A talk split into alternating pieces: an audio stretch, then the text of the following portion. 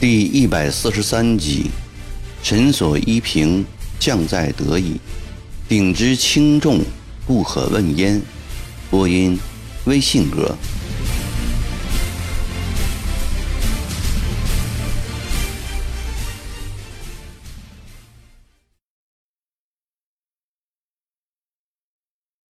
咸丰帝奕宁与其弟恭亲王奕欣有何前嫌呢？原来奕宁十岁时，生母孝全太后便去世了，从此便由奕欣生母孝敬太后抚养。孝敬对奕宁疼爱关怀，视同己出。又加之奕欣只比奕宁小一岁，两兄弟天天在一起读书玩耍，亲如同胞。义宁继位后，对奕欣也另眼相看。关系远比五弟、七弟、八弟、九弟密切。咸丰五年，孝敬太后病重，奕宁天天看望，亲视汤药。有一天，奕宁又去看望太后，正脸对着墙躺在床上。知有人来到床边，以为是奕欣，说：“你又来做什么？”我所有的东西都给了你，他性情不易知，不要引起他的怀疑。说着，转过脸来，见不是一心，而是一宁，面露难堪。一宁口里为为，心里却不是滋味。孝敬死后，一宁视他为孝敬康慈必天辅圣皇后，不系宣宗室。不赴庙，有意减杀桑仪，安葬孝敬太后的第二天，便以办理皇太后桑仪书略为名，罢去一心军机领班之职，命回上书房读书。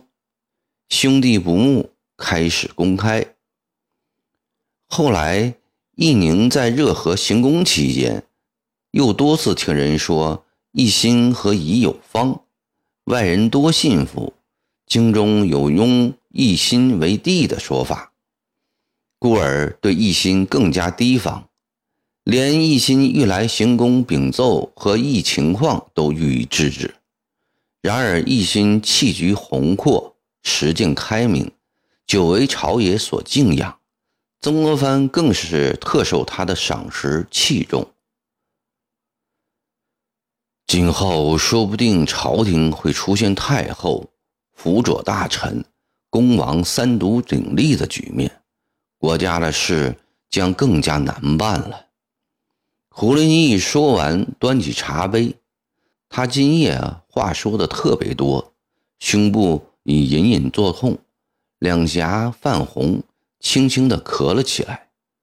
他小口小口地吮茶。一只手慢慢的在前行抚摸，两人都不作声了。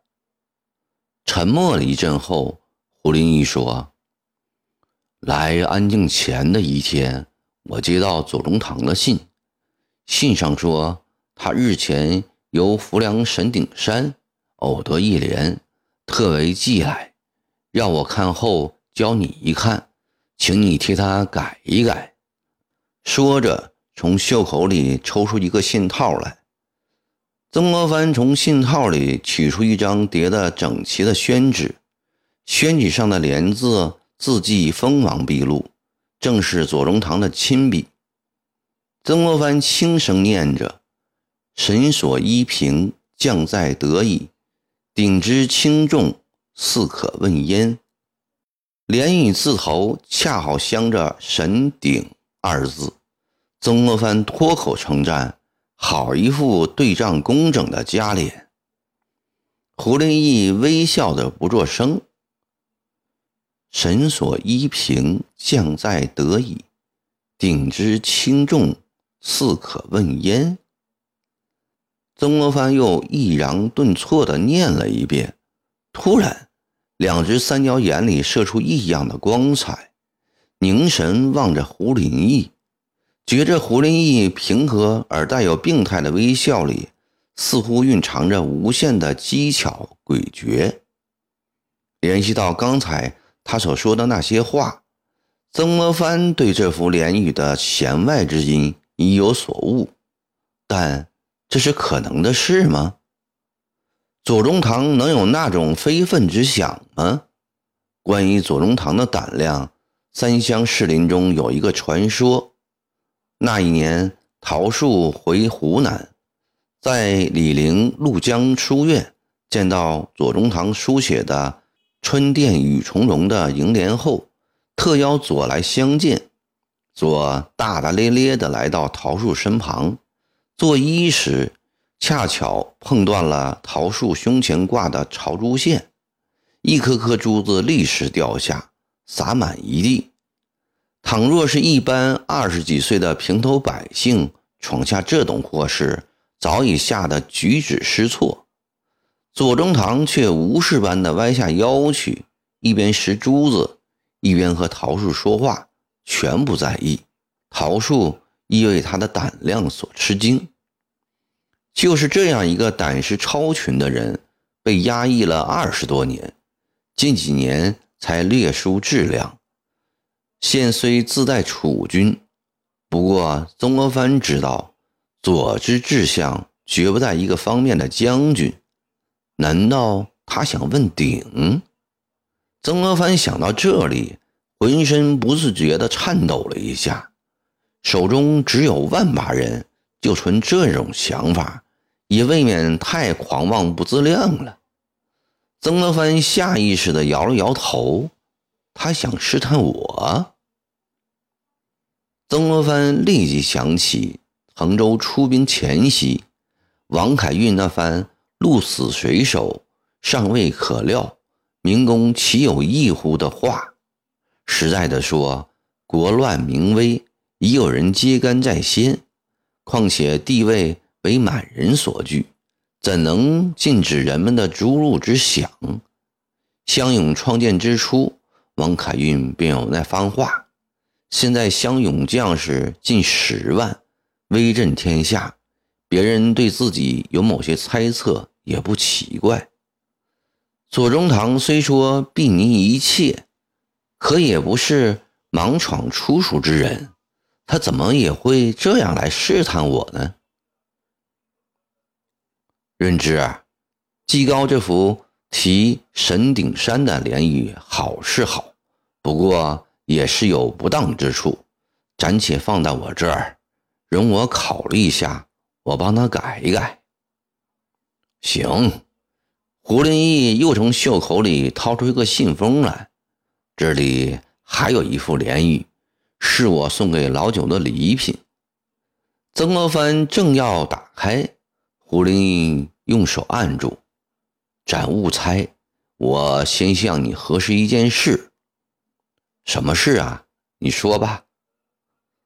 我在来安庆的路上，听人说老九使了个计策。”将投降的长毛一百人一批，分成一百批，轮流叫他们进屋领路费。进屋后，便由刀斧手捆绑，从后门押出砍了头，整整砍了一日一夜，杀了一万人。有这事儿吗？是有这事儿，这是李成典出的主意。事后老九还有点悔。至今心里还有些不畅快。好了，你可以拆了。胡林翼笑着说：“我这副对联就是医他这块心病的良药。”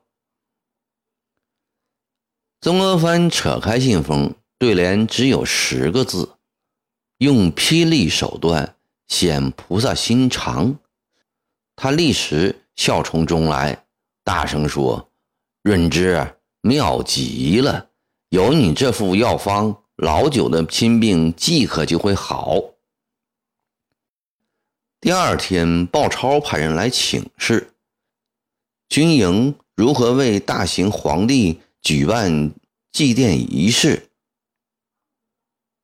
曾国藩由此想起，湘军中的将领绝大部分都是这几年骤升的大官，不懂得国家定制，于是吩咐幕僚立即以他的名义代拟一个通告，发给大江南北各处带兵的将领，告诉他们军营规矩和地方不同，大丧期间军营便勇，不搞锁，不续发，各守本职，照旧办事，往来文书。亦不用蓝印，仅统兵大员在营外搞营宿服三日而已。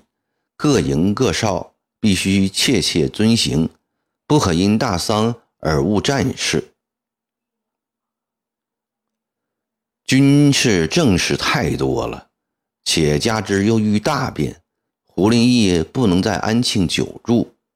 两天后，曾国藩亲自送他到南门外码头。时间还早，二人并肩来到江边望夫岩上，眺望长江风光。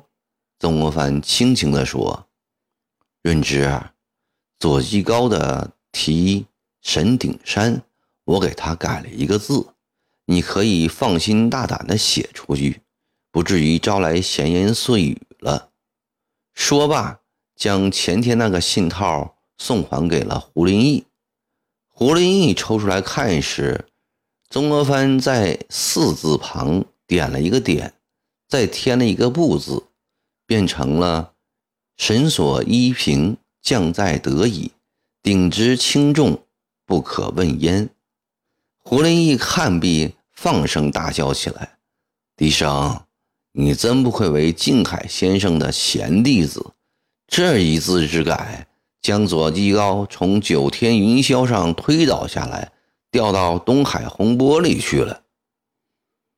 正要他在大海里洗洗澡，清醒清醒才好。曾国藩也轻松地笑了起来。一阵江风吹过，胡林翼很觉舒畅。他众目向东望去，只见江面上一只大木船正鼓满风帆。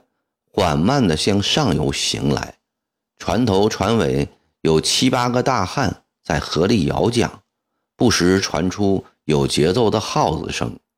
一群江鸥追逐着船边起伏的浪花，时而浮身紧贴水面，时而惊耳高飞，欢快矫健，意趣盎然。这幅风景镶嵌在蓝天白云之下，浩浩长江之上。极富诗情画意。